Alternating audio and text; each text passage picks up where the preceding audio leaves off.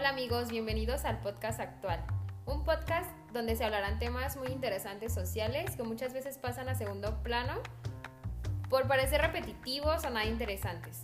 Nuestro trabajo será cambiar su perspectiva para generar un cambio de sus perspectivas e ideas.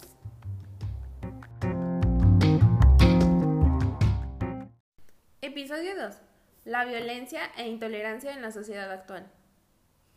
Hola, ¿qué tal a todos? Estamos de nuevo aquí en su podcast de hoy para platicarles de temas muy importantes e interesantes con el fin de concientizar y cambiar perspectivas de ustedes y también en nosotras. Yo soy Gaby y estoy con Mariana para hablar sobre la intolerancia y la violencia actual. ¿Cómo te sientes hoy? Hola Gaby, estoy bien y estoy tranquila y creo que dispuesta a hablar de este tema que es muy importante, que también es un tema creo que un poco fuerte, y, pero también es algo cotidiano que creo que debe de ser eh, hablado y no debe pasar desapercibido. Comenzando con el tema, compartiremos la definición de la intolerancia y la cual es el inicio de todo este mal comportamiento social del que vamos a hablar.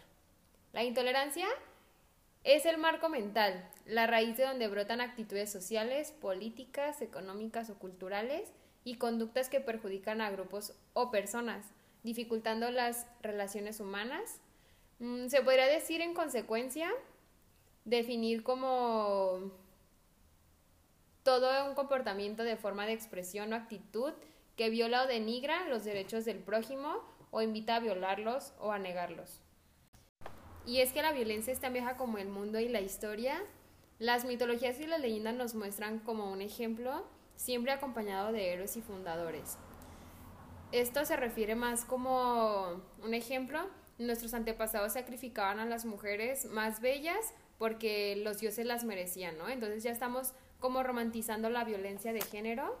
Aunque haya sido una historia y aunque nos parezca interesante, sigue siendo violencia. Sin embargo, la violencia puede explicarse y siendo entendida puede ser evitada. Exacto, y es que existen múltiples definiciones de violencia, en especial las que la relacionan con la imposición de fuerza física, pero la violencia es un concepto mucho más global y complejo, y se refiere a cualquier acto de comisión u omisión y cualquier condición que resulte a dichos actos, que prive a sujetos de igualdad de derechos y libertades y lo interfiera con su máximo desarrollo y libertad de elegir. Bueno, Gaby, ahora platícanos cuáles son los tipos que existen.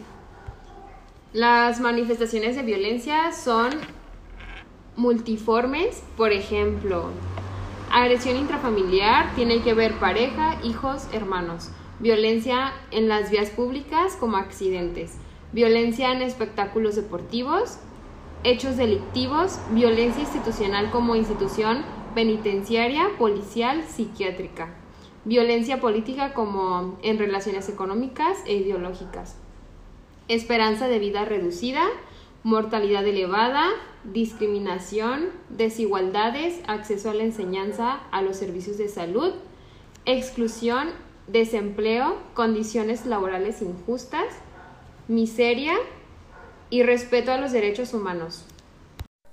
Discriminación ética y de minorías sexuales, poca participación de grupos en forma de decisiones, censura a los medios de comunicación, presiones de naciones poderosas sobre las débiles, desigualdades en el comercio internacional, colonización cultural, guerras, violencia de género, subordinación y opresión de la mujer, negación de afectos en el hombre. Así es, y como podemos ver, hay muchos tipos de violencia. Y estos creo que son algunos, creo que existen aún más. Y como estamos viendo, este es un tema sumamente delicado, pero también es cotidiano. Pues, ¿cuántas veces al día no llegas a escuchar o ves o te cuentan sobre alguien que ha vivido un acto de violencia? No solo en el mundo, sino en el país o en tu misma colonia o entre tu misma familia. Y por decir un ejemplo, hemos visto cómo la pandemia ha ido en aumento, por ejemplo, los robos por falta de dinero, los asesinatos en cuestiones políticas, en las elecciones pasadas, por ejemplo, también los feminicidios y la violencia familiar, por mencionar algunos. Es por eso que estos datos tan alarmantes que queremos compartir con ustedes, el marcador global de la paz, que nos da una idea de cómo está el mundo actualmente y cómo la violencia se ha estado manifestando en el mismo. Así es. Este marcador es el índice de paz global, que es un indicador que mide el nivel de paz y la ausencia de violencia en un país o región. Este lo elaboran y lo han publicado desde el año 2007 el Institute of Economics and Peace junto a varios expertos del Instituto por la Paz y Think Tanks y el Center of Peace and Conflict Studies de la Universidad de Sydney. Con los datos eh, se procesa en la unidad de la inteligencia, el seminario británico de The Economist.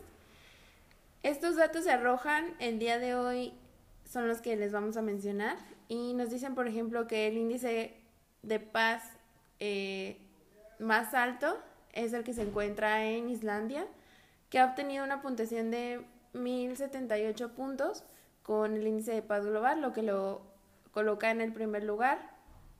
Y en último lugar tenemos a Afganistán. Bueno, y esto creo que no es un dato que podamos negar, ya que es, pues tenemos contemplados los conflictos que ocurren actualmente en el país por problemas políticos y religiosos y lo colocan exactamente en el último puesto, que sería el 163. Bueno, después de que Mariana nos hiciera una demostración con su inglés tan fluido, ¿dónde queda México? Bueno, México es un país que no nos enorgullece decir que no está en un buen puesto. Está situado en el puesto número 137 lo cual lo hace considerarse un país peligroso y violento, aunque cabe destacar que ha subido tres puestos desde el 2019, en donde antes estaba en el puesto número 140, lo cual es algo de alivio, pero aún así no es algo de los que nos haga enorgullecer. Y para entender aún mejor esas cifras de los resultados del índice de paz global, se puede concluir que la paz de una región tiene correlación con el nivel de ingresos educativo y de integración regional. Los países pacíficos tienen altos niveles de transparencia y de bajos niveles de corrupción. Los países democráticos pequeños, estables y miembros de bloques regionales suelen tener buena puntuación en este índice. Así es.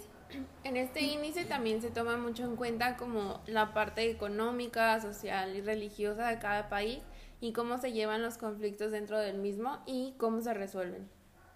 Actualmente la sociedad es intolerante de manera desmedida, a pesar de que cada vez hay más movimientos y hechos que hacen que los que sufrían de violencia puedan ser protegidos o que puedan ser vistos como algo que no sea intolerante o bueno, que la intolerancia ya es algo que se ve como old fashion. Estamos viendo como por ejemplo en el movimiento LGTB, el movimiento feminista, las luchas religiosas que existen por buscar la paz en países como Afganistán, se está buscando generar un cambio y abrir las metas, pero en realidad, ¿estamos listos? Mm, yo creo que esta es una pregunta que todos nos deberíamos de hacer, porque al ver las cifras de mm, lo que acabamos de ver del índice de paz mundial, eh, nos deja mucho que pensar, porque estamos haciendo como personas lo correcto para pertenecer a una sociedad con cifras que nos dejen más que nada a lo positivo, sino a lo negativo. Porque el cambio de intolerancia comienza pues en uno mismo, en nuestra comunidad, en nuestra familia, para cambiar tu contexto, tu país y después el mundo. Yo soy Gaby. Y yo soy Mariana y te esperamos en el siguiente episodio del podcast actual.